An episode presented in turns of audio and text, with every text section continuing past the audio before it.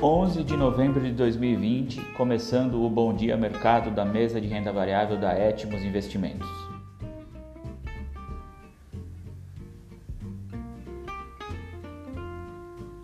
O índice Bovespa registrou ontem a sexta alta seguida, fazendo a maior alta intradiária desde 5 de março, impulsionado pela melhora do cenário externo, com o avanço das vacinas contra a Covid e a definição da eleição presidencial americana além dos resultados de empresas locais acima do esperado. Fechou com alta de 1,5% e os destaques do dia foram as ações da Petrobras e de bancos, demonstrando a volta dos investidores estrangeiros, além de BRF, que divulgou resultado muito bem recebido pelo mercado e subiu quase 6%. O saldo de compras por estrangeiros na B3 está positivo no mês e a participação no volume negociado já se aproxima de 50%, o maior do ano o giro financeiro de 48,4 bilhões praticamente empatou com o recorde do dia anterior, muito acima da média de 29 bilhões do ano. A euforia com as vacinas deve continuar fomentando esse rebalanceamento, a chamada rotação de setores, e as compras seguem focadas nos setores que se beneficiam de um controle da pandemia, em detrimento das empresas de tecnologia, tanto no Brasil quanto lá fora Dow Jones fechou ontem em alta de 0,90%, enquanto o Nasdaq voltou a cair, desta vez 1,37%. S&P pouco oscilou, fechando com leve queda de 0,14%. Vale ressaltar que tanto Dow Jones quanto o Ibovespa já acumulam alta de mais de 11% no mês. O dólar voltou a subir 0,55% diante do real e a curva de juros também passou o dia pressionada, mesmo com o bom resultado do leilão de NTNBs. O motivo é o mesmo que temos citado diariamente: o risco fiscal, que foi destacado ontem pelo ministro Paulo Guedes ao afirmar que a hiperinflação pode voltar rapidamente se o teto de gastos não for respeitado.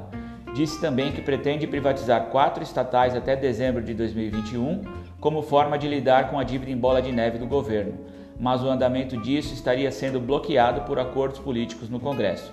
Citou como focos da privatização Eletrobras, Correios, Pré-Sal Petróleo SA, a PPSA e o Porto de Santos.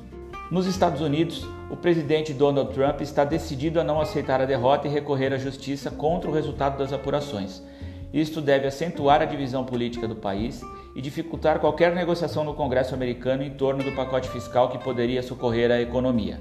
Em paralelo, o aumento dos casos de coronavírus também acende um alerta de que novas medidas de restrição devem ser tomadas, o que também prejudica a retomada da economia.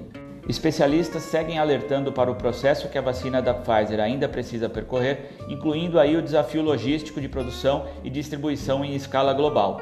A expectativa otimista seria de iniciar a vacinação nos Estados Unidos apenas em dezembro. No Brasil, como antecipamos ontem, a história da suspensão dos testes da Coronavac está muito mal contada. Aparentemente, a decisão da Anvisa foi precipitada, sabe-se lá por qual motivo. O diretor da Anvisa afirma uma coisa, o diretor do Instituto Butantan afirma outra, e assim ambos foram convocados pelo Congresso para prestar esclarecimentos na próxima sexta-feira. O STF também deu prazo para que a situação seja melhor explicada.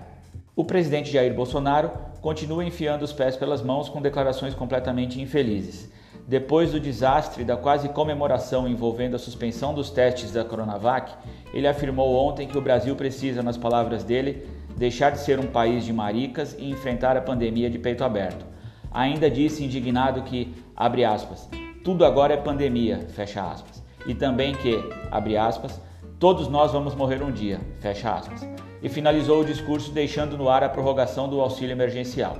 Hoje o destaque da agenda são os dados de vendas no varejo calculados pelo IBGE relativos a setembro. A expectativa é que haja uma desaceleração na comparação mensal, tanto no varejo ampliado, que inclui automóveis e materiais de construção, quanto do varejo restrito, mas que venha um crescimento em relação ao ano passado, impulsionado pelo auxílio emergencial e pela melhora da atividade. Se vierem assim, os dados vão reforçar a retomada da economia já indicados pelos números da indústria mesmo o setor de serviços, mais afetado pela pandemia, deve mostrar melhora nos dados que saem na quinta-feira próxima. A temporada de balanço segue intensa, com Via Varejo, JBS, Marfrig, MRV, Eletrobras, CCR, Guararapes, que para quem não conhece é o grupo das lojas Riachuelo, e vários outros. Nos Estados Unidos é feriado hoje, Dia dos Veteranos, mas os mercados de ações funcionam normalmente. Os mercados de renda fixa devem ficar fechados e isto pode reduzir um pouco os volumes. Futuros americanos indicam alta de pouco menos de 1% agora no início da manhã.